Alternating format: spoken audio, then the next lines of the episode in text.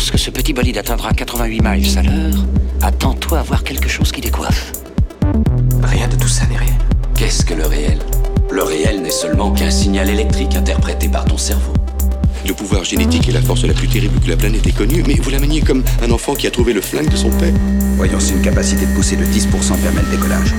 Et 3, 2, 1. Chers auditeurs, chères auditrices, bienvenue dans ce nouvel épisode de Science, Art et Curiosité, le podcast du Mumons. Alors aujourd'hui, c'est un épisode un peu spécial parce qu'en fait, on n'est pas deux autour de la table, on n'est pas trois autour de la table, mais on est bien six autour de la table. Alors c'est une première, je pense. Peut-être que dans la première saison, il y a eu euh, un podcast sur euh, le, le concours de nouvelles qu'on avait effectué et tous les auteurs gagnants étaient, ou pratiquement tous, étaient là. Donc ça fait un moment qu'on n'a pas fait un podcast à autant de personnes. Je flippe un peu hein, parce qu'il faut quand même garantir que la parole puisse passer de, de bouche en bouche, que tout le monde puisse dire ce qu'il a à dire. Donc on va voir ce que ça donne. C'est un peu un test aussi. Et on va parler en fait d'un sujet qui m'est cher. hein. Tu le sais, il y a au moins un épisode par saison qui parle de cette thématique. Et aujourd'hui, on va parler encore une fois de l'intelligence artificielle. Et en fait, on va euh, essayer de concrétiser un petit peu plus le sujet, puisque euh, aujourd'hui, on va parler en fait de comment un architecte peut utiliser les outils d'intelligence artificielle qui sont à sa disposition à l'heure actuelle. Alors pour ça, on a euh, des enseignants de l'UMONS qui vont nous, apporter un petit peu euh, leur lumière là-dessus, mais on a aussi, et je tiens à le souligner parce que je trouve ça super intéressant, des étudiants qui, dans le cadre d'un projet, tu en sauras plus très très vite, ont utilisé ces outils d'intelligence artificielle et donc en ont retiré quelque chose. Alors peut-être que c'est du négatif, peut-être que c'est du positif. On va le voir avec eux très très vite. Et ce que je te propose maintenant, un cher auditeur et chère auditrice, c'est ben, de découvrir un petit peu qui se trouve autour de cette table. Et on va commencer par Victoria. Bonjour, du coup, moi c'est Victoria. Je suis étudiante en Master 3 ou en dernière année à la faculté d'architecture et d'urbanisme de Lumons. Et euh, j'ai suivi les cours et l'atelier euh, data, donc axé sur euh, l'approche paramétrique, donné euh, entre autres par euh, Pascal et Anis. Parfait. Chloé, à ton tour. Donc bonjour, moi c'est Chloé et je suis actuellement étudiante en Master 2, donc euh, aussi à la faculté d'architecture de Lumons. Et cette année, du coup, on a l'occasion de choisir une autre filière en projet. Donc euh, cette année, j'ai choisi paysage, mais l'année passée, donc c'était en data également avec euh, Pascal et Anis. Parfait. Julien, à ton tour. Bonjour, donc moi c'est Julien. J'ai aussi fait l'atelier data l'année passée. Je viens d'être diplômé euh, de la faculté d'architecture et d'urbanisme. Parfait. Et enfin, tu l'auras compris, cher auditeur et chère auditrice, on a Pascal avec qui on a l'habitude de faire des podcasts et Anis autour de la table. Et on va commencer par Anis. Bonjour, donc euh, je euh, Mohamed Denis Galas, je suis euh, chargé de cours à la faculté d'architecture et d'urbanisme.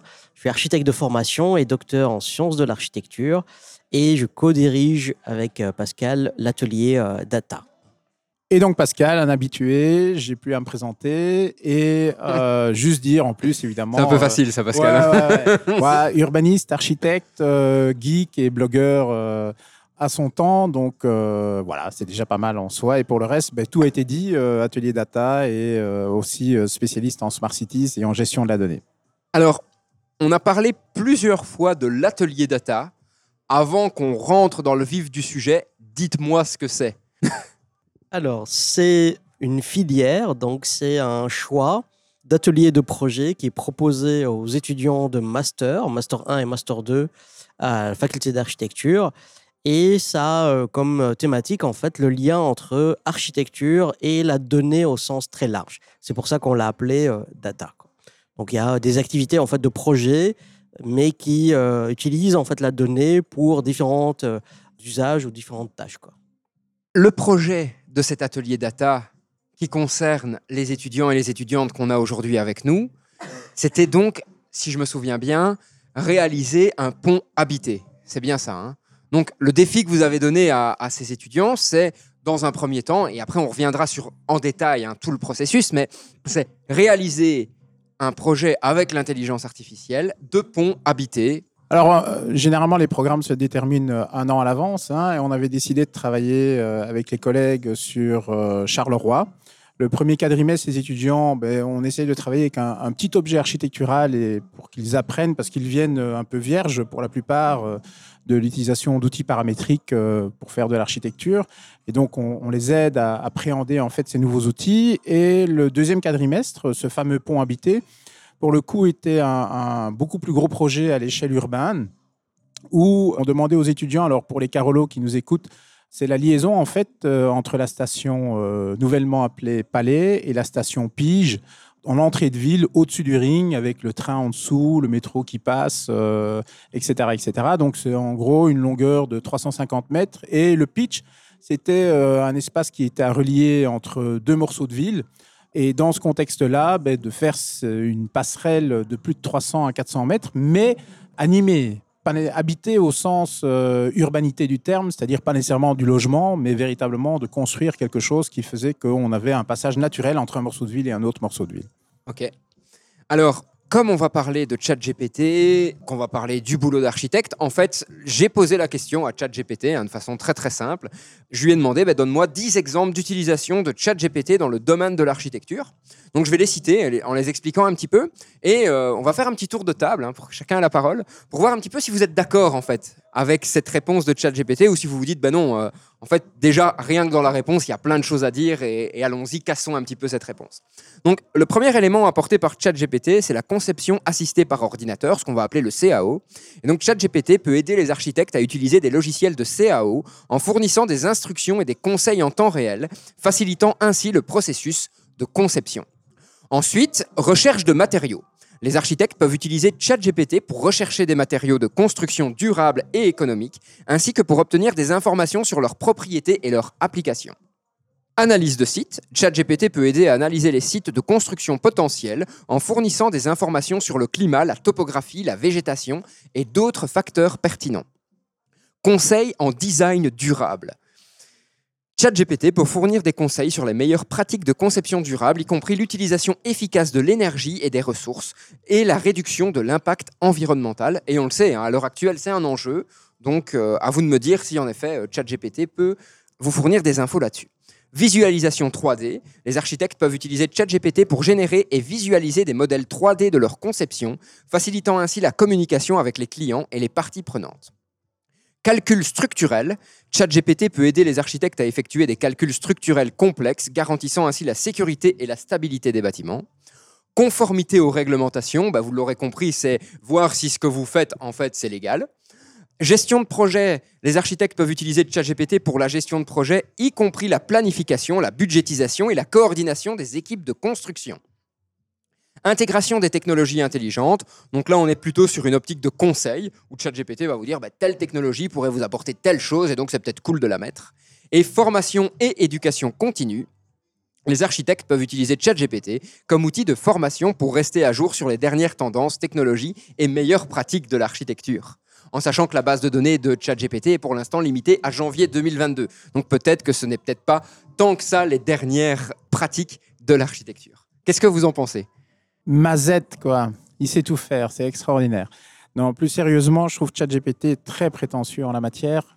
Mais par contre, tout ce qui a été énoncé, dans de nombreux cas, en fait, l'IA est déjà utilisée dans certains outils euh, numériques. On va prendre uniquement, par exemple, euh, même la conception en tant que telle. Aujourd'hui, euh, Revit intègre de la sémantique de la même manière que ChatGPT pour réaliser, en fin de compte, des objets qui sont conçus par l'architecte au départ, mais qui par la suite, en fait, euh, peuvent être euh, adaptés au contexte, euh, avec des, données supplémentaires liées au climat, les ensoleillements et autres. Donc, tout ce qui est mis là dans le chat est pas inintéressant parce qu'il y a une partie de vrai dans ce qu'il raconte. Indépendamment de ça, c'est plutôt des outils vraiment spécialisés qui intègrent l'IA, mais pas nécessairement en chat où on lui raconte des choses et qui. Enfin, pour, si on prend l'exemple, par exemple, de la question du développement durable, euh, je l'ai fait, euh, j'avoue. euh, honte à moi, euh, j'ai posé des questions à ChatGPT, oui, mais c'est tellement généraliste au départ, mais c'est intéressant. Après, ça permet d'aller un peu plus loin, quoi, tout simplement. Anis, t'en penses quoi? Alors, je suis euh, d'accord aussi avec euh, Pascal sur certains éléments. Alors, je dirais plus, euh, moi, la- par exemple, la CAO, qui est mon domaine d'expertise. J'avoue aussi que, euh, comme Pascal, on a posé la question à ChatGPT pour faire des tutos, euh, pour apprendre à, à modéliser, par exemple, en utilisant un logiciel spécifique. Et on a paniqué, on a même demandé à, à ce qu'il envoie une lettre de démission à notre doyen parce qu'on est plus compétent et qu'on est dépassé euh, par ChatGPT dans l'apprentissage des outils euh, de modélisation. Il est hyper fiable parce que euh, là, il va trier en fait les accès, comment les données qui viennent des tutos, par exemple, qu'on peut trouver en fait sur, facilement sur Internet. La question de la durabilité aussi est intéressant puisqu'il va cibler certains éléments qui sont peut-être intéressants et qu'on va trouver en fait sur Internet. Donc, il va faire une synthèse. Pour d'autres choses, c'est un peu plus nuancé. Par exemple, l'analyse de site, je suis pas sûr en fait qu'il a l'expertise nécessaire pour, euh, pour le faire. Là, on parle vraiment de chat GPT comme IA, mais après, il y a d'autres IA qui sont la plus intéressantes, par exemple, pour euh, la génération, la visualisation 3D, euh, qui est un peu plus performante. Et on va en parler d'ailleurs, puisque c'est aussi des outils que vous avez utilisés durant ce fameux atelier. En effet, on a testé deux outils. Donc, c'est Blue Willow, en fait, comme premier outil génératif d'images, et un deuxième qui était Midjourney. Et, Il est plus euh, connu. hein. A priori, le, le grand public connaît plus, j'ai l'impression, Mid-Journée, parce qu'on en a beaucoup parlé tout un moment, que Blue Willow. Moi-même, je ne savais pas de, de quoi il s'agissait. Oui, parce que c'est euh, aussi lié à une performance. Je pense que euh, Midjourney est quand même un peu plus performant, en tout cas aujourd'hui. On a testé d'autres, en fait, hein, par exemple Dali sur la l'ancienne version, et on a vite euh, passé à Midjourney qui présentait beaucoup plus de, euh, de potentialités, et surtout euh, parce que ça permettait en fait d'avoir un paramétrage beaucoup plus fin où le- la personne qui va générer l'image peut en fait plus intégrer euh, d'intention, en tout cas de choix au niveau de la génération. Victoria, t'en penses quoi? Bah, moi, je n'ai pas la prétention de ChatGPT pour euh, parler de tous les points, parce que je pense pas avoir été euh, aussi loin dans, dans l'exercice avec l'IA. Je pense que ça peut être un outil d'aide, mais je- alors il faudrait parler plus des outils numériques en général que de ChatGPT. Mais ouais. Ok, merci. Chloé? Euh, J'ai la même position que Victoria, donc je trouve aussi que ChatGPT, finalement, c'est un peu un cibleur. Euh, il nous aide euh, à orienter euh, notre démarche, mais je pense qu'il il faut nuancer et que ChatGPT n'est pas la réponse à tout, euh, comme euh, on peut parfois l'entendre avec euh, l'avènement des intelligences artificielles. Julien? Oui, moi je suis euh, d'accord avec euh, ce qui vient d'être dit. Euh, je voulais rajouter peut-être deux petites choses par rapport aux dix points qui ont été euh, cités. C'est que je les trouve très vagues. Euh, par exemple, celui de l'enseignement, euh, j'arrive pas trop à comprendre ce qu'il veut dire parce qu'il utilise des termes très généraux et donc au final, on ne sait pas vraiment ce qu'il veut dire.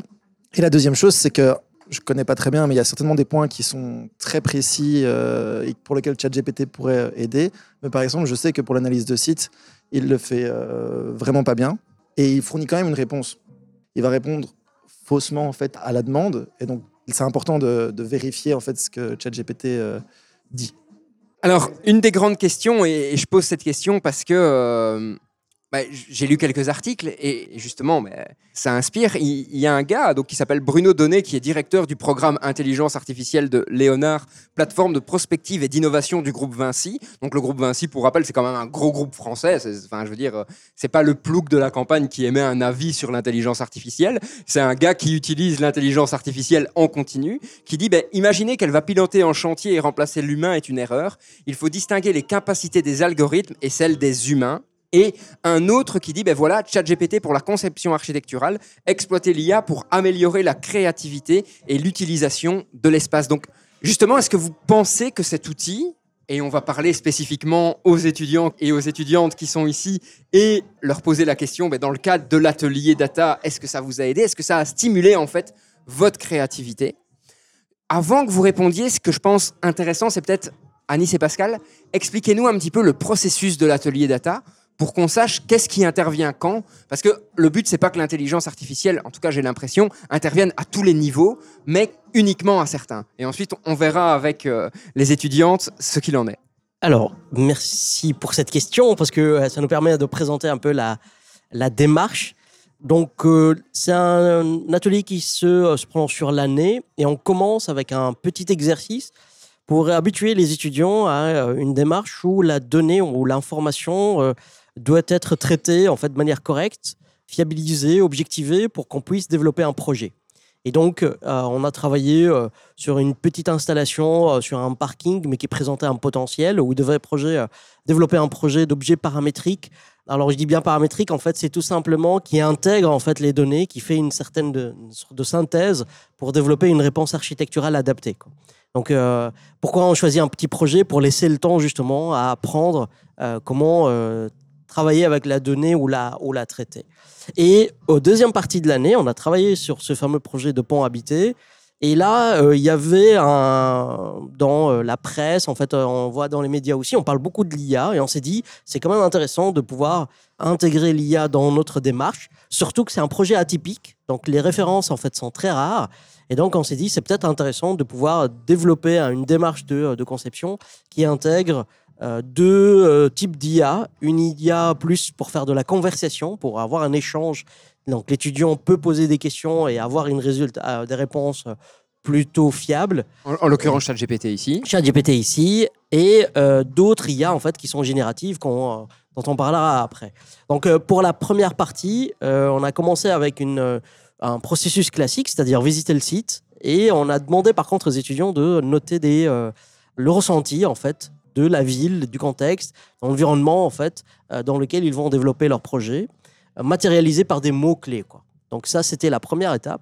Et ce qu'ils ont fait après, c'est euh, essayer d'explorer ces mots-là avec, euh, en utilisant ChatGPT. C'est-à-dire d'avoir une conversation avec ChatGPT pour pouvoir, moi j'ai ressenti quelque chose, ben, en fait, ça, à quoi ça peut correspondre. Et ça pose déjà une première question qui est celle de la sémantique. Ouais. C'est-à-dire que au final, il faut trouver le bon mot-clé par rapport au ressenti qu'on a effectivement et ensuite pouvoir être certain que le mot-clé, quelle que soit la façon dont on le donne, mais quand on le donne à ChatGPT, comprend bien ce qu'on veut dire.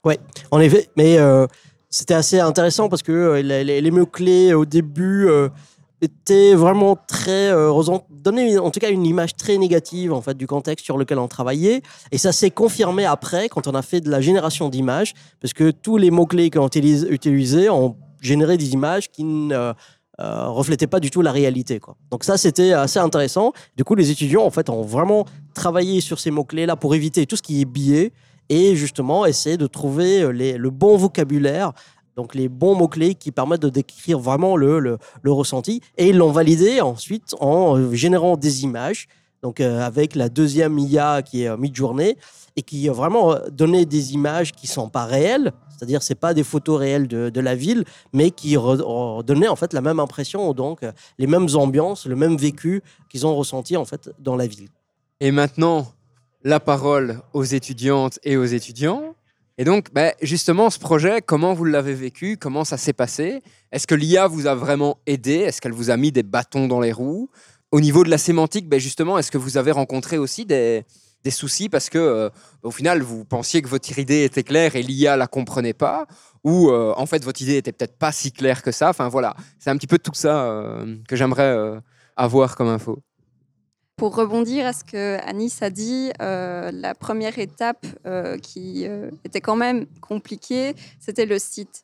Il faut savoir que même moi étant Carolo, j'ai quand même eu une vision biaisée du site, dans le sens où l'expérience ressentie ne reflétait pas les mots qu'on avait eus face à cette expérience. Et que souvent, il y avait ce risque de, ben, d'exagérer, dans le sens où on est allé visiter le terrain, il faisait nuageux, du coup on avait cette vision fortement grise du site.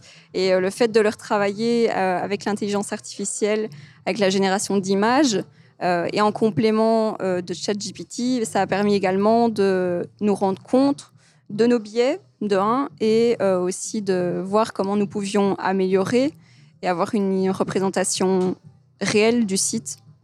Je pense que c'était déjà un point assez important dans le processus. Mais donc, ce que tu es en train de me dire aussi, c'est que, en quelque sorte, l'IA était un peu miroir de tes biais et que grâce à l'IA, tu as pu passer au-dessus des biais pour essayer d'avoir quelque chose qui, au final, collait plus à la réalité.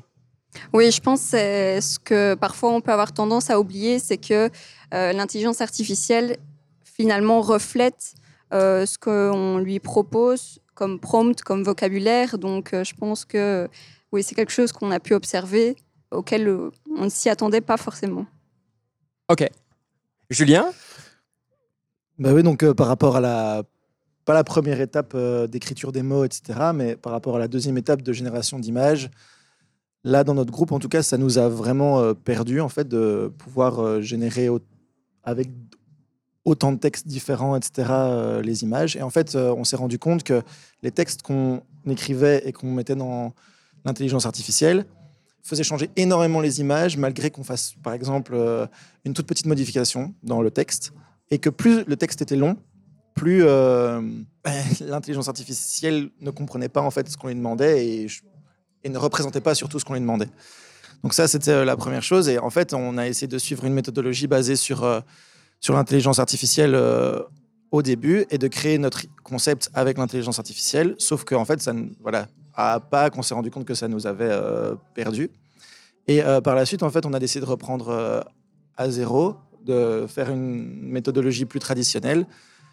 Et donc, par rapport à l'insécurité euh, et les biais d'insécurité euh, générés par l'intelligence artificielle, bah, Qu'est-ce que tu appelles biais d'insécurité? Donc Charleroi a comme réputation euh, d'être une ville où il peut y avoir de l'insécurité. Et donc ça, c'est une idée reçue. Et fatalement, quand on écrit nos textes, cette idée se reflète dans les images. Et il faut essayer de, de- de s'en défaire. Et puis, euh, après Pâques, on a été sur place, on a arpenté Charleroi, et on s'est fait effectivement agresser en, fait, euh, en pleine rue. Et donc là, on avait une preuve tangible qu'on En était... fait, vous euh, n'aviez pas un biais, c'était Là, réel. c'était plus un billet, quoi.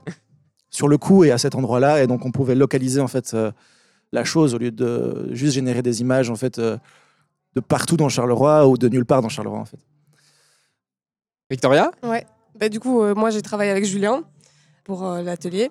Ce que je voulais dire tout à l'heure, c'était qu'il y avait. euh, je crois que là où on s'est perdu, dans notre groupe en tout cas, c'était la transition entre la première partie de l'exercice et la deuxième partie de l'exercice.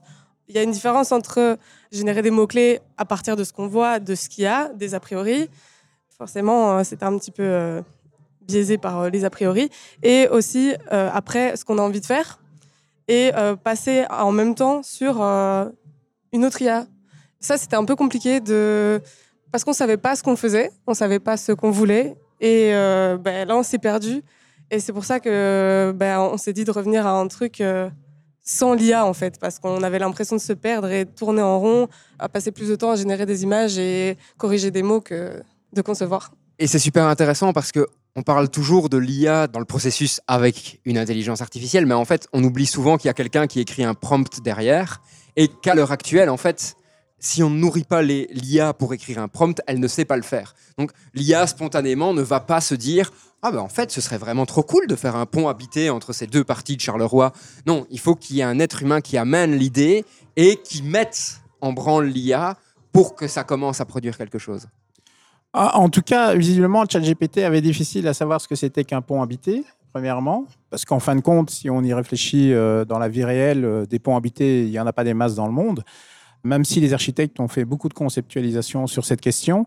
Et euh, je, reviendrai aussi sur euh, un autre aspect, c'est que à partir du moment où en fait on n'a pas de référence sur ces éléments-là, alors l'atelier s'appelle data, donc une IA, ça, prend en main, ça absorbe, ça traite euh, de la donnée. S'il n'y a pas de données, il devient de plus en plus bête.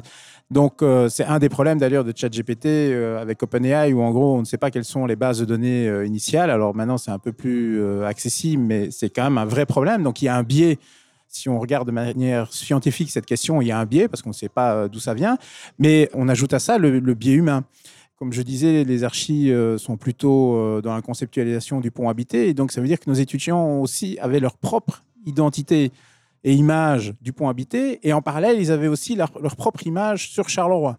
Alors, quand on commence à biaiser différents éléments, l'algorithme, devient un peu zinzin. Et ça se matérialise, comme disait Julien, plus le texte était long, mais plus en fait il était biaisé. Et donc, inévitablement, la machine commençait à faire n'importe quoi. Donc aujourd'hui, on n'en est pas encore arrivé au stade où la machine, euh, quand on lui dit un truc, euh, elle sait ce qu'on lui demande, en fin de compte. Et j'ajouterais un autre élément qui est apparu dans l'apprentissage, hein, qui est un apprentissage commun d'ailleurs, euh, prof et étudiant, puisque bon, qui peut avoir la prétention d'enseigner avec l'IA de ce type-là, en tout cas euh, sémantique, puisqu'en fin de compte, ChatGPT était mis à disposition à partir du mois de novembre 2022. Et donc, c'était quand même excessivement court, même si on sait qu'en laboratoire, ça existe depuis plus longtemps. Et euh, on a été confronté aussi avec des étudiants qui avaient des problématiques de vocabulaire. Euh, le vocabulaire architectural, mais même le vocabulaire pour exprimer en fin de compte une idée, tout simplement. On a des étudiants, on parlait des biais de sécurité, où euh, on a visité Charleroi, et ceux qui connaissent vraiment bien Charleroi savent que ben, tout n'est pas rose, mais tout n'est pas noir non plus. C'est une ville très verte. Et on, a fait l'exercice avec les étudiants de se balader vraiment dans la périphérie de Charleroi où on était toujours dans du vert en fin de compte. Ils avaient intégré cet élément-là. Et puis ensuite, quand ils ont commencé à vouloir décrire en fait Charleroi, puisque c'était quand même un des premiers exercices, ils disaient mais on ne veut pas ces images-là, euh, c'est pas ce qu'on veut. Donc il y avait une sorte de schizophrénie entre ce qu'on pensait et ensuite les mots qu'on utilisait pour pouvoir arriver à décrire ce qu'on voulait euh, exprimer dans notre esprit.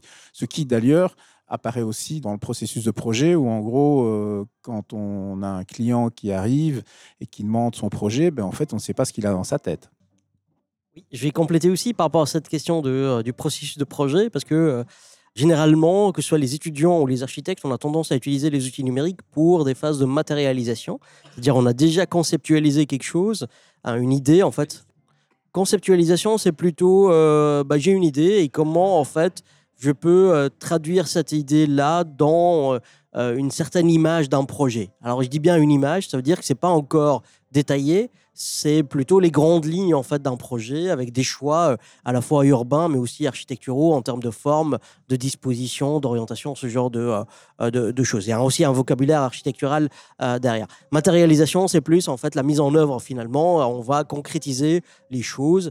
Et donc, euh, les outils numériques sont souvent utilisés pour modéliser, pour produire euh, des images photoréalistes, pour calculer parfois euh, certains éléments en fait, de structure ou des, euh, euh, des simulations physiques. Mais très rarement, en fait, on utilisait les outils numériques pour la conceptualisation. Ici, on a inversé, puisque les outils numériques deviennent un outil d'accompagnement pour la, phase de conceptualisation. On peut l'appeler aussi idéation aussi, hein, parce que c'est la génération euh, d'idées. Et donc, euh, ça a complètement bousculé les étudiants. En fait, ce qui nous a obligés à un certain moment à proposer un canevas aussi pour qu'ils puissent avoir des balises. Alors, pas suivre en fait en tant que tel, mais plutôt avoir des balises qu'ils peuvent suivre en fait pour euh, essayer de produire leur propre processus un petit peu de, euh, euh, de, conceptualisation de projet où on a fait en fait intégrer les, les différents types d'IA avec des, des, des résultats ou en fait en tout cas d'une production qui s'est matérialisée avec un, un poster conceptuel, un poster conceptuel dans lequel ils ont mis à la fois des mots-clés, mais aussi en fait des images de ce qu'ils pourraient imaginer comme matérialisation à leur euh, euh, idée de, de pont habité sur Charleroi. Victoria, au final, maintenant que tu as fait ce projet, comment tu vois l'avenir avec ou sans l'intelligence artificielle? Avec ou sans l'intelligence artificielle, euh, ça dépend pourquoi. Ça dépend où. J'ai l'impression que bah, dans la réalité, euh, dans une réalité proche en tout cas, c'est pas encore euh, du tout développé, c'est pas intégré. Donc euh, moi je vois pas un futur proche avec l'IA, mais pourquoi pas Je crois que à l'avenir, il y a, peut-être une place pour l'IA dans les outils numériques, dans le développement de l'IA, mais pas telle qu'elle est là maintenant en tout cas. J'ai été prise par surprise. Euh, oui, je suis du même avis que Victoria. Euh, je pense qu'il y a cette difficulté, ou même encore actuellement, euh, j'ai été confrontée dans le cadre de stages dans des bureaux d'architecture, où même les logiciels utilisés en termes de conception euh, 3D ne sont pas tous pareils. Et donc, on a aussi des différences de niveau entre ben, souvent, entre guillemets, les gros bureaux qui vont plus travailler avec euh, des logiciels type euh, Revit, Archicad, parce qu'ils vont travailler plus sur des projets à grande ampleur. Et euh, cette opposition où on a des petits bureaux qui sont toujours sur SketchUp, par exemple. Et je pense que déjà, cette mécanique actuelle peut influencer justement par rapport à la future utilisation de l'intelligence artificielle, dans le cas où, ben, encore une fois, je pense que ça sera plutôt euh, quelque chose qui se sera approprié par les grands bureaux, euh, les grandes structures, et un peu moins peut-être par les petites structures. Moi, je n'ai pas vraiment euh, d'avis dans le sens où on ne sait pas prédire si ce sera très très utilisé, très utilisé ou pas trop utilisé dans le futur. Ce que je voulais quand même dire, c'est que ça évolue très très vite. On a fait un test en fait pendant l'atelier. On a fait euh, un test en janvier et un test en juin. Et en janvier, euh, les images qu'on avait étaient vraiment de qualité nettement inférieure aux images qu'on avait en juin. Voilà, ça évolue très très vite et donc c'est tout. Pascal et Anis, est-ce que vous pensez que l'intelligence artificielle est une opportunité pour les petits cabinets d'architecture pour, au final, peut-être, avec plein de guillemets dans ce que je vais dire, supplanter les gros cabinets d'architecture qui prendraient pas le train en marche suffisamment vite? Alors, je ne suis pas professionnel, donc je vais parler euh, avec une certaine réserve, mais plutôt une, comment on appelle ça, une, une expertise d'un académique. Je pense en fait que ça pourrait être un, outil d'exploration. Alors, en faisant beaucoup attention aux billets, mais ça reste quand même accessible en fait pour euh, justement une exploration plus euh, alors j'aime pas trop la rapidité euh, parce qu'on n'est pas dans une logique de productivité en fait. Euh, en tout cas, j'espère en, architecture, mais en tout cas, ça permet en fait d'explorer des variantes ou de domaines en fait euh, peut-être plus facilement et plus rapidement et avec une certaine en fait adaptation pour les petites structures qui n'ont peut-être pas les équipes, les moyens et l'expertise nécessaires pour le faire. Alors, c'est la double casquette Humons et en même temps euh, bureau d'études qui va prendre la parole ici. Je pense que c'est pas une taille de grand bureau ou de petit bureau. Je pense que c'est une, intention des architectes de prendre à bras le corps, en fin de compte, une technologie. Et euh, rappelons-nous quand même, dans les années 90, euh, pour tous les architectes qui sont nés avant l'année 2000, on a été dans une période où, au début des années 90, euh, on travaillait avec la table à dessin et à la fin des années 90, euh, on travaillait avec un ordinateur et on faisait de la CAO. Et puis, ben, je pense qu'on est arrivé en fait ici à un basculement. Alors pas nécessairement avec des outils de chat GPT en disant chat, euh, tu veux bien me faire le projet pour le client Intel? J'y crois pas vraiment. Mais par contre, l'intégration de l'IA plus générale dans les différents outils qui sont mis à disposition vont être de plus en plus euh, utiles et nécessaires. Et là, pour le coup, je pense que les bureaux d'études, les bureaux d'archi devront passer ce cap et la décennie 2020-2030 sera fondamentale. Une des raisons, c'est en- justement cette question de données. C'est qu'aujourd'hui, on est dans un monde où euh, tout le monde connaît les objectifs de la communauté européenne 2050, euh, neutralité carbone et autres. Et donc, on doit rentrer dans un processus qui est très euh, dataïfié. Il faut prouver, en fin de compte, que le projet d'architecture qu'on fait euh, sera euh, neutre en carbone. Ça veut dire des données, ça veut dire des logiciels de calcul qui sont intégrés à la maquette BIM. Et ensuite, ben, la seule chose qui manque encore en fait dans tout ce processus avec des outils qui existent, hein, donc qui sont mis à disposition des architectes et des ingénieurs et autres, c'est la question de la conceptualisation. Alors là, je compléterai juste les anglo-saxons, euh, certains bureaux euh, et d'autres bureaux tels que Mécano, euh, qui est un bureau hollandais, pour ne citer que celui-là, se sont appropriés instantanément, en fin de compte, les outils de type chat parce qu'en fait, ils utilisaient déjà d'autres outils d'architecture générative numérique c'était une continuité. Et leur expérience, retour d'expérience de quelques mois, donc on n'est pas dans un aspect scientifique d'analyse précise, c'est de dire qu'en fait leur processus de conception au départ a changé, où euh, ils ne savent pas justement, j'en parlais tout à l'heure, euh, ce que le client a en tête, hein, et on n'arrivera pas encore à faire un IRM euh, pour arriver à savoir ce que le client veut quand il est en première discussion avec son architecte. Et dans ce contexte-là, ils se sont dit, ben, en fait, on va générer des images en fonction des conversations qu'on a eues avec le client et on va essayer de tester, on va faire un processus itératif pour arriver à avoir des images. Il dit, ouais, ça, j'aime bien, tout simplement. C'est le fameux like, hein, euh, j'aime, j'aime pas. Et de ce fait, ils se sont rendus compte qu'ensuite, ben, les, les architectes qui font la conception réduisent en fait ce, ce temps d'affinage et de frustration aussi, dans certains cas. Euh, faire 24 esquisses pour arriver à faire plaisir aux clients euh, par rapport à toutes les contraintes qu'on a dans le métier d'archi, c'est pas simple et de permettre en fait aux architectes d'avoir des tâches un peu plus nobles que de refaire le travail 24 000 fois. Ben, c'est de pouvoir affiner en fin de compte tout le travail euh, de la maquette BIM, c'est Building Information System, donc enfin management, et qui permet en fin de compte d'avoir euh, de la sémantique derrière ton bâtiment. Donc chaque euh, dessin est un objet, et cet objet en fait a des caractéristiques sémantiques.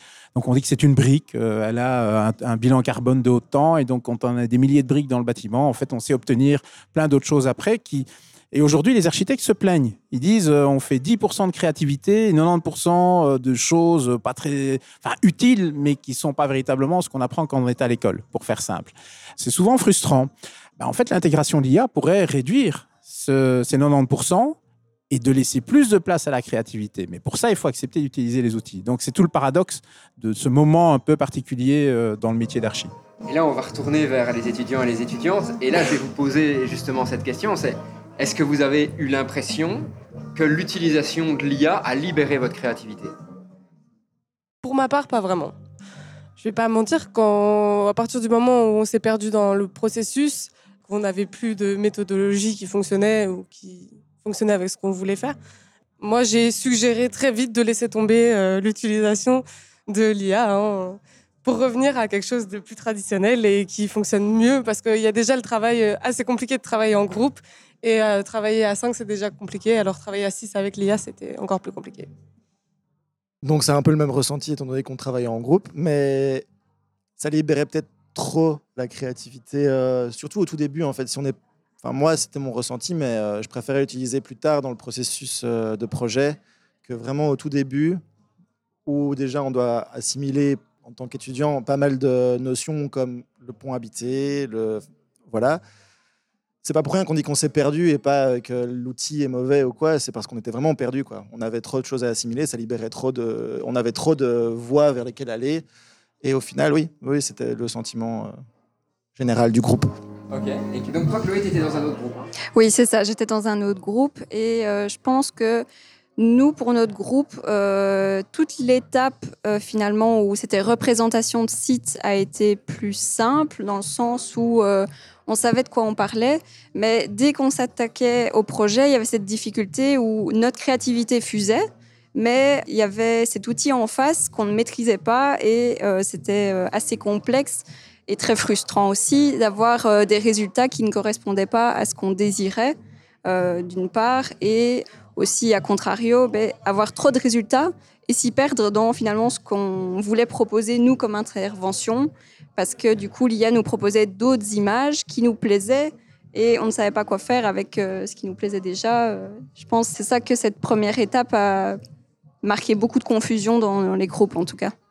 Alors, juste pour euh, réagir et compléter, je pense qu'il ne faut pas juger l'IA sans savoir en fait quelles données elle utilise. Et je suis pas sûr que l'IA qu'on a utilisée, elle a accès à des informations ou des données qui sont propres en fait à la, que ce soit à la culture architecturale ou en tout cas la culture du processus en fait de conception architecturale. Ça, je, ne suis pas certain. Et donc, je pense que euh, l'utilisation aujourd'hui de l'IA, elle est hyper pertinente dans la mesure où en fait on lui donne l'information euh, qu'elle peut exploiter parce qu'elle a une capacité intéressante en fait à traiter un tas de données euh, hyper importants et on le voit dans d'autres domaines. On travaille sur la numérisation, par exemple la captation ou le relevé laser avec des, euh, euh, euh, des scanners 3D laser qui sont capables après, où l'IA est capable après de, de segmenter un nuage de points, reconnaître les objets en fait, parce qu'elle a une capacité en fait de faire ça avec des bibliothèques qui sont hyper performantes. Dans la logique de processus de conception, je ne suis pas certain en fait qu'elle a cette capacité-là. Donc il faut relativiser un petit peu les, la vie quoi ou le propos. Et, plus généralement, par rapport euh, à ce que dit Annie, j'aime- j'aimerais mettre un, élément complémentaire. Il faut quand même prendre conscience aussi que dans l'enseignement de l'architecture aujourd'hui, et c'est valable euh, à peu près dans, la plupart des pays européens, à part quelques exceptions, on est toujours dans un processus beaux-arts. C'est-à-dire qu'on conçoit la conception du projet d'architecture comme on le concevait à la Renaissance. Ce sont les charrettes, c'est de présenter un jury, c'est euh, de commencer avec euh, le projet avec une esquisse euh, qui évolue en avant-projet, qui se termine en, en- en- projet de construction, qui est réalisé par des entreprises et des ouvriers, et puis après on, on vit dans ce bâtiment. Aujourd'hui, euh, avec le numérique, on est en train de, de passer dans d'autres process où on peut très bien avoir des projets d'architecture qu'on ne construira jamais, mais qui existeront quand même bien dans un, un monde virtuel ou autre. Et donc, euh, il se pose vraiment, et moi je comprends le désarroi des étudiants, euh, même s'ils ont joué le jeu et on, on en les remercie, mais je comprends le désarroi des étudiants qui ont été un peu euh, bousculés par rapport à ce qu'on leur a proposé. Et nous-mêmes, on faisait euh, un test. Donc, euh, on, on leur a dit d'ailleurs dès le départ, c'est une expérience. N'ayez crainte, euh, vous n'êtes pas des rats de laboratoire, vous êtes juste euh, parmi euh, un bocal et on est tous dans le même bocal. Victoria qui fait ouais. Oui, mais ils ont, ils ont peur parce que justement, à la fin, ils disent mais on va être euh, sélectionné par un jury, euh, ils vont nous juger. Donc, on est toujours dans le processus éducatif qui est de type beaux-arts. Et là, je dirais, se pose vraiment la question en fait de l'enseignement où je pense que tout le monde peut prendre conscience aujourd'hui que euh, le big data, les données, euh, l'open data au niveau des villes, euh, ces données vont être de plus en plus importantes. On a des décrets qui sont en train de sortir. L'Europe a sorti toute une logique performantielle au niveau des données qui doivent être partagées ou qui sont ouvertes. on va vivre avec ça demain. C'est un invariant presque. Et donc les étudiants en architecture et les architectes vont devoir en fin de compte s'adapter à ça. Et ça repose évidemment la question où euh, c'est pas dans les dernières années d'enseignement qu'on doit euh, atteindre cet objectif-là, mais peut-être d'avoir une culture de la donnée au sens large et des outils numériques à travers tout type d'atelier, et pas nécessairement l'atelier qui s'appelle data, euh, mais euh, tous les autres ateliers de la première bac à, la troisième master. Mais fondamentalement, ça pose une question encore plus transversale selon moi, qui est que l'utilisation de ces outils demande une formation particulière. Enfin, je veux dire, on pourrait croire que euh, on se pointe sur ChatGPT, qu'on lui demande un truc et qu'en fait c'est réglé, c'est bon. euh, c'est- pas comme ça en fait.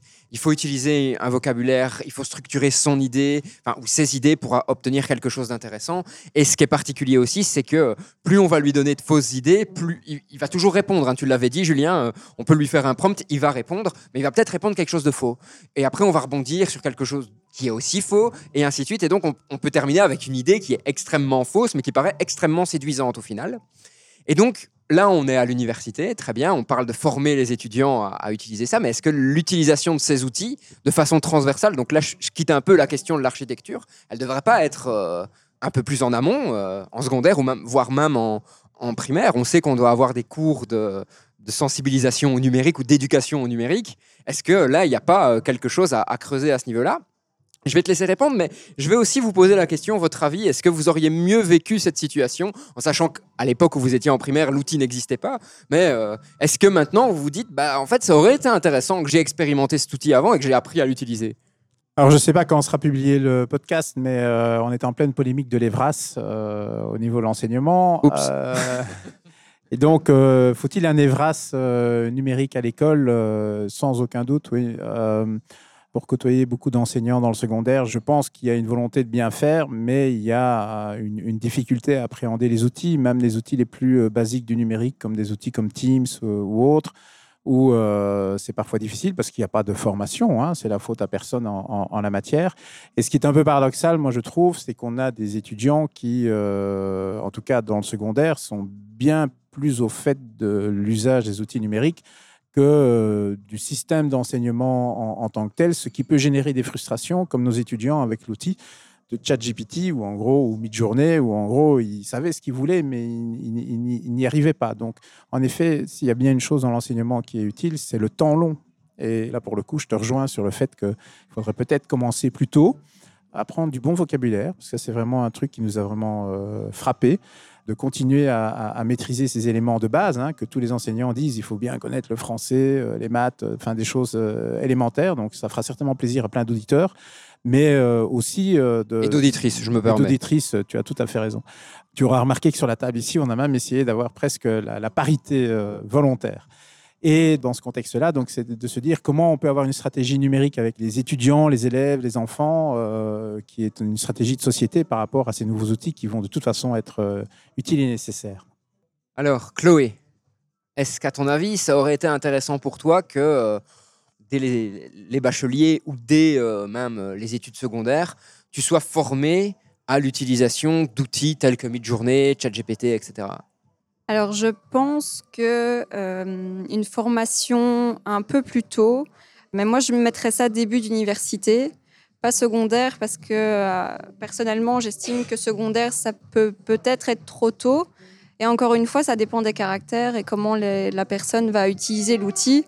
Donc, euh, il y a cette question à double tranchant où si on l'utilise, ben, justement, qu'on conscientise que cet outil n'est pas une solution, c'est justement pour nous aider à travailler et pas euh, se fier complètement à l'outil et euh, lui demander de faire euh, une synthèse ou quoi et que celui-ci retape et qu'on prenne directement le résultat pour l'appliquer directement. Donc je pense que oui, une formation début d'université aurait été quand même intéressante.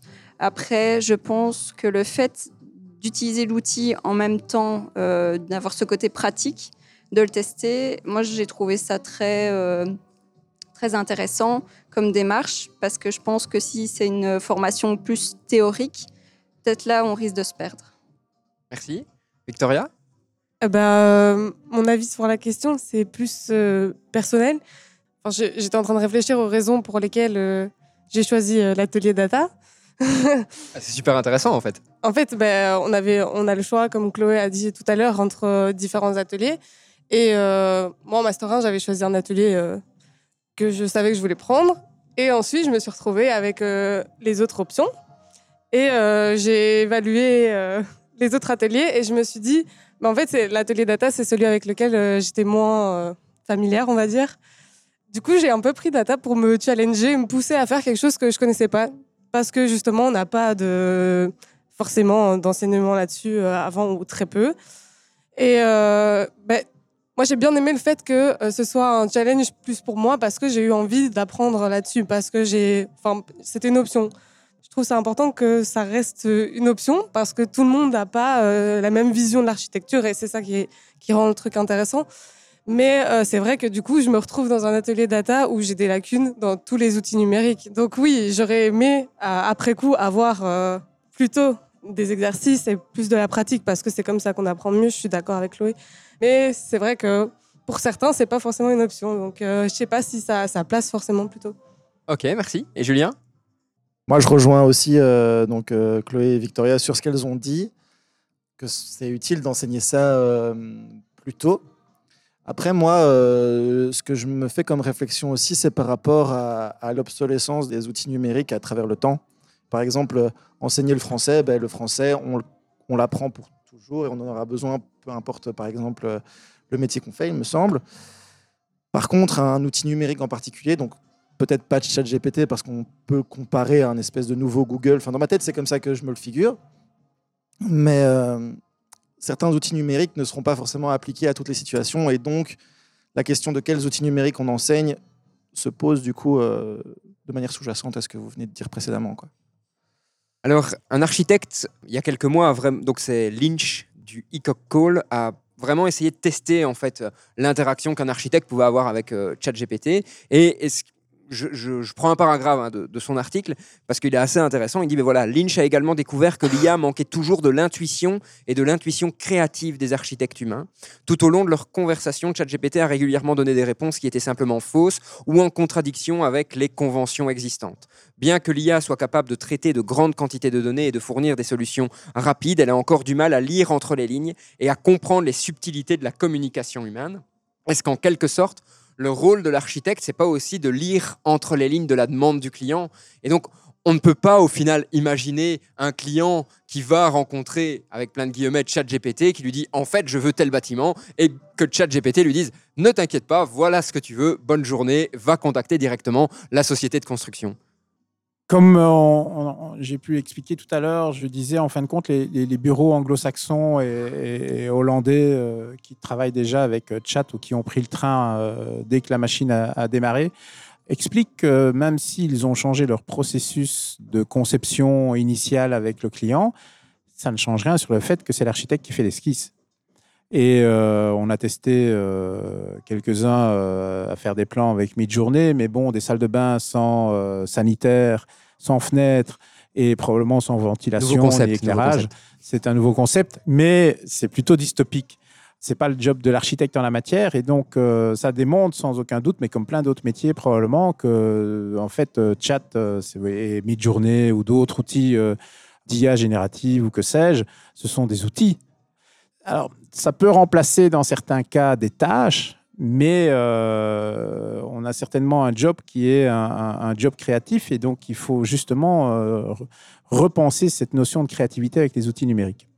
Pour compléter, euh, je, pense que l'architecte en fait a toujours eu un rôle de, synthèse. Donc son travail en fait c'est de faire de la synthèse à partir d'un ensemble de contraintes, d'intentions qui peuvent lier au contexte, au client en fait, à l'environnement aussi. Donc c'est cette notion de, synthèse qui je trouve en fait assez compliquée à, en tout cas à remplacer aujourd'hui par une IA. Euh, moi je travaille dans ce domaine-là euh, quasiment au quotidien en fait, mais euh, je, pense que c'est plus un apport d'accompagnement plus qu'autre chose. En fait, elle est intéressante pour les architectes pour fiabiliser un peu leur diagnostic, mais pas pour faire le travail de synthèse finale. Quoi. Donc ça, c'est un, apport qu'elle pourrait avoir dans certaines mesures aussi, puisqu'on revient toujours sur les sources en fait de données qu'elle va exploiter en fait pour faire cet accompagnement. Alors, une question sous-jacente à ce dont on est en train de parler, c'est la notion d'art. on sait que ça fait couler énormément d'encre, cette notion de art et d'intelligence artificielle. Euh, se pose déjà la question, c'est est-ce que quand un architecte, et là je, vais vous la poser à, à vous, hein, quand un architecte fait une esquisse ou présente un projet au client, est-ce que de votre côté, de votre perception, vous considérez que c'est de l'art ou pas? Et là, Anis veut passer le micro en disant Je ne réponds pas à cette question. Je vais essayer de tenter quand même, mais euh, je, pense qu'il y a une, comment, une logique euh, d'originalité euh, qui n'est pas propre en fait à la production elle-même. Parce qu'on peut, en fait, il y a, des œuvres d'art en fait où il y a, y a pas un seul artiste qui a travaillé là-dessus, mais peut-être il y a des artisans qui ont travaillé avec lui, mais lui, il a l'originalité en fait de, de l'idée ou du concept. Et je pense qu'on est un peu dans la même logique. Il y a une originalité au niveau de l'intention du concept qui a été développée éventuellement avec des, euh, des intelligences artificielles qui l'ont produit. Et on est plus ou moins dans les mêmes schémas que euh, j'utilise un outil de dessin en fait, ou euh, que ce soit numérique ou pas numérique en fait. Donc on n'est pas, c'est pas le, le, créant qui est l'originalité de l'œuvre en fait, c'est c'est l'artiste qui l'utilise quoi. Je pense, je suis plutôt dans cette dans cette logique là. Ok, Julien? Pour qu'une fois ce soit toi qui commence. Oui, non, mais en fait, euh, j'allais dire que je comptais pas forcément répondre à ça parce que je pense pas avoir d'avis euh, constructif sur la question. quoi. D'accord. Chloé? Oui, moi personnellement, c'est comme euh, à Nice. Donc, euh, cette euh, difficulté aussi pour certaines personnes de voir au-delà de l'IA et de voir que finalement, il y a une personne qui est derrière l'œuvre. Euh, donc, il y a finalement un humain qui est derrière euh, la machine. Donc, euh, je pense que c'est ça qui peut faire un peu peur aussi parfois. Pour toi, l'humain qui écrit le prompt a plus d'importance que la machine qui exécute le prompt. Dans ma Et je suis très trash dans ma question, hein, je, je l'assume. hein. Ma, ma vision personnelle, pour moi, c'est l'artiste avant tout, donc c'est l'humain. Euh, à mon sens, je pense que on ne pourrait pas encore qualifier l'IA comme artiste elle-même. Elle apporte, mais c'est un outil finalement, comme d'autres outils pour euh, d'expression en fait. Est-ce que maintenant, vous avez des exemples concrets, pour terminer un petit à petit ce podcast, de bâtiments qui auraient été inspirés par l'intelligence artificielle et, je pose cette question avec euh, une sous-question sous-jacente, c'est, mais voilà, j'ai l'impression qu'en fait, dans notre société, l'utilisation de l'IA est, un peu tabou. C'est-à-dire que euh, on n'ose pas dire qu'on a écrit un mail, euh, je l'ai fait ce matin, avec ChatGPT. On n'ose pas dire qu'on a généré un projet ou une image avec Midjourney. Enfin, voilà, donc oui, c'est un outil, mais faut pas trop dire qu'on l'utilise. Et donc, quelle est la position au final des, cabinets d'architecture euh, ou des architectes, hein, sans qu'ils soient liés à un cabinet, par rapport à cette utilisation de l'IA Alors, il y a, euh, disons, deux catégories, en fait, mais sans vraiment euh, trop faire le scientifique là-dessus. Mais en tout cas, il y a plusieurs bureaux d'architecture qui ont clairement, en fait, communiqué là-dessus. Dès que la notion d'IA est devenue publique, ils ont directement communiqué en montrant, en fait, des esquisses qu'ils ont développées avec un accompagnement de l'IA. Je dis bien avec un accompagnement et pas spécialement généré euh, par l'IA. Mais juste pour la boutade, on a remarqué aussi certaines ressemblances entre certaines images générées par des IA et certaines images générées par des bureaux d'architecture qui ne le disent pas euh, spécialement, mais on sentait qu'une petite euh, ressemblance en fait au niveau... euh, Petite magic touch. euh, il y a une petite touche qui, qui a été remarquée en tout cas. Pour compléter ce que dit Anis, euh, moi je trouve très bien les bureaux d'archi qui disent on l'a fait avec de l'IA parce qu'ils se sentent probablement suffisamment solides pour euh, l'assumer parce qu'ils font de l'architecture et euh, les bureaux dont on parle sont quand même des bureaux euh, vraiment euh, remarquables et donc euh, ils assument pleinement. C'est probablement la meilleure solution. Alors on pourrait reprendre aussi euh, la période de la Renaissance hein, où tu avais des grands maîtres qui euh, reproduisaient euh, leur peinture ou même leur sculpture avec euh, des apprentis. Mais euh, à une certaine période, euh, on avait l'impression que c'était un original, alors que ce n'était pas le cas et qu'il y avait, enfin, Rodin, il y a plusieurs euh, sculptures. C'est toujours un Rodin. C'est une forme de génération à partir d'un modèle. hein. Donc, quelque part, l'utilisation de chat pour dire ça m'a aidé pour faire de la conception architecturale, moi, ne me gêne absolument pas. La question, c'est que l'architecte doit se positionner par rapport à ça et se dire qu'est-ce que moi j'apporte et, on rentre de nouveau dans cette question de créativité. C'est que ces outils-là devraient permettre aux architectes d'être encore plus créatifs et ne pas subir l'IA. Ça, c'est le, pendant euh, inversé, où s'ils le subissent, en fait, à un moment ou à un autre, vu la vitesse à laquelle l'IA euh, se développe, ils risquent d'être totalement submergés et un jour, on aura une IA qui fera des plans avec des salles de bain et des fenêtres et de la ventilation et euh, des sanitaires qu'il n'aura plus oublié. Ça pose aussi une question. C'est, tu me le disais pendant la préparation, il y, a des études qui tendent à démontrer que en fait, les personnes intelligentes deviennent plus intelligentes entre guillemets en utilisant de l'IA parce qu'elles ont plus de ressources à leur disposition. Mais par contre, leur créativité chute. Or, pourtant, tu me dis qu'ici, ça pourrait en fait faire exploser la créativité de l'architecte. Donc, comment tu concilies les deux? À condition de savoir utiliser l'outil et de pouvoir en fait développer un regard critique sur l'outil. Nous, c'est ce qu'on a essayé de faire avec les étudiants euh, de manière un peu euh, start from scratch. Donc, euh, c'était pas parfait. On continuera d'ailleurs cette année-ci à affiner un peu la, méthode, mais on reste convaincu qu'en fin de compte, et c'est le but de l'université, c'est d'avoir une, formation critique sur les, matières qu'on étudie. Et en l'occurrence ici, voilà, si on utilise l'outil en disant waouh, c'est joli l'image qu'il nous a faite là, ah ben on va l'utiliser sans réfléchir en fin de compte à ce qu'il y a derrière. Euh, c'est un peu compliqué. Je veux dire, euh, on est même presque déjà à la traîne. On a des architectes euh, américains qui sont enseignants dans les universités et qui, eux, travaillent véritablement sur l'utilisation de l'IA pour générer en fin de compte des, concepts avec des bâtiments qui sont uniquement en toile ou en une fibre de tel matériau et de voir comment ce matériau peut réagir en fonction de la forme et des choses telles que c'est là. Donc ça existe déjà, mais c'est totalement assumé parce qu'ils savent jusqu'où on peut aller avec l'outil. Alors on arrive petit à petit à la conclusion et je vais laisser les étudiants et les étudiantes conclure par une question très simple, mais qui en fait est très compliquée, vous vous en doutez. C'est, on a parlé tout à l'heure de euh, comment vous voyez le futur, et donc euh, vous avez répondu assez clairement par rapport à ça. Mais maintenant, est-ce que l'IA pour vous est une source de crainte pour votre futur en tant qu'architecte? Ça rejoint en fait un peu ce que je dis tout à l'heure, mais euh, pour l'instant, non, mais c'est vrai que je, pense que j'arrive pas trop à, me projeter euh, par rapport à, ça, vu que c'est déjà quelque chose de tout nouveau et que ça évolue extrêmement vite. Mais moi, les, leçons que j'ai tirées de l'exercice qu'on a fait ce quadrimestre-ci, c'est quand même que sans quelqu'un derrière euh, l'outil, bah, c'est un outil, quoi. C'est vraiment, on, peut, on, doit euh, l'utiliser comme tel et pas voir ça comme quelque chose qui fait peur, effectivement.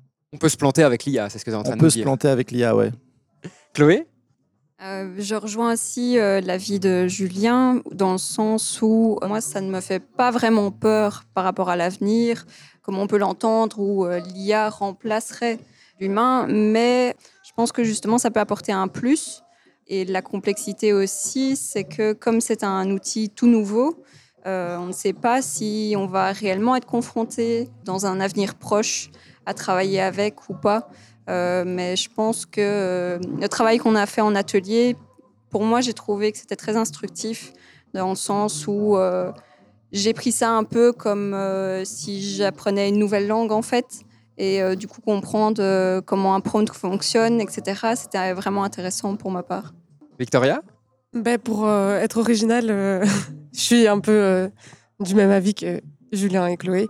Et j'ai pas de crainte Vraiment, parce que la conclusion du podcast, euh, de tout ce qu'on a dit euh, depuis le début, c'est que ben, l'IA, c'est un outil et qu'il faut juste savoir l'utiliser. Et en fonction de ça, ben, euh, ceux qui ont envie d'y essayer le font. Et voilà. Pascal et Annie, je vous pose quand même aussi la même question.